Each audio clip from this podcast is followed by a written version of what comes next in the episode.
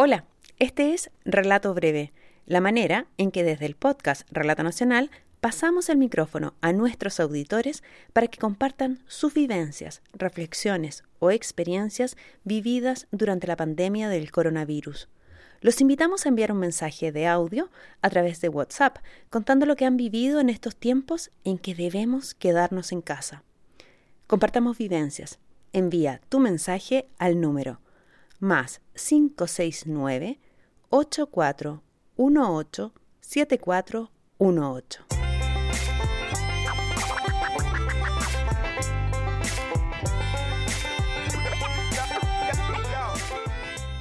Esta historia la envió Consuelo desde Chile y es el día más feliz que pudo construir a su hijo Balta, de 7 años, en estos días de encierro.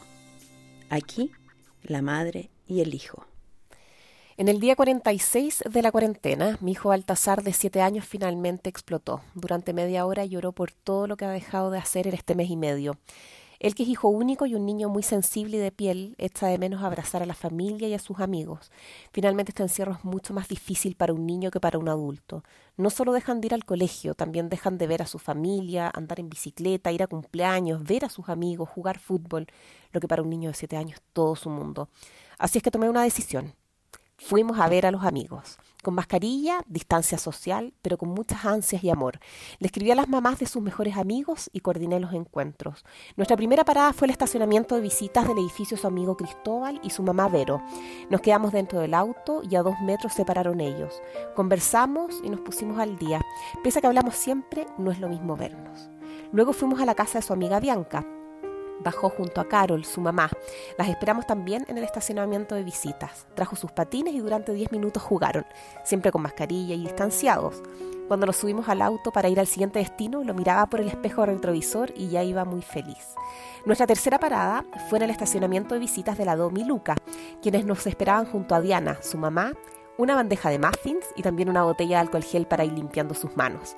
Corrieron como locos durante media hora. Costó el regreso, pero debíamos ir a ver a Agustín, que ya nos estaba esperando en nuestra cuarta parada. Cuando llegamos a verlo, estaba en la calle junto a Bárbara, su mamá, y había bajado una pelota de fútbol. Qué felicidad para los niños. Los dos aman jugar a la pelota. Jugaron un rato y luego nos fuimos. Pronto iba a oscurecer y nos quedaban dos amigas más. Llegamos a la casa de Emma y su hermano Damián. Nos estaban esperando con Belén y el Coque, que son sus papás, y además estaba su abuela, quien queremos mucho. Todos con mascarilla. Nos hicieron pasar al antejardín y compartir un rato antes de ir a andar todos en bicicleta por la calle. Código rojo fue la clave para avisarle a los niños cuando venía un auto y debían rápidamente subirse a las veredas. Nos fuimos muy felices de ahí hasta nos regalaron albahaca del huerto para llevar a nuestra casa. Nuestra última parada, y cuando ya era de noche, fue la casa de Pía y su mamá Loreto. Bajaron con scooter y con su mascota Taco, un perro Yorkshire de cuatro meses que en medio de la oscuridad apenas se veía. Su amiga le llevó de regalo un peluche de cocodrilo y unos chocolates. Corrieron, anduvieron en scooter y se rieron mucho. Nos despedimos y volvimos a nuestra casa. Fueron cuatro horas y media de recorrido por las casas de sus amigos y por lejos el mejor día de la cuarentena. Balta se durmió feliz y con el corazón lleno de amor.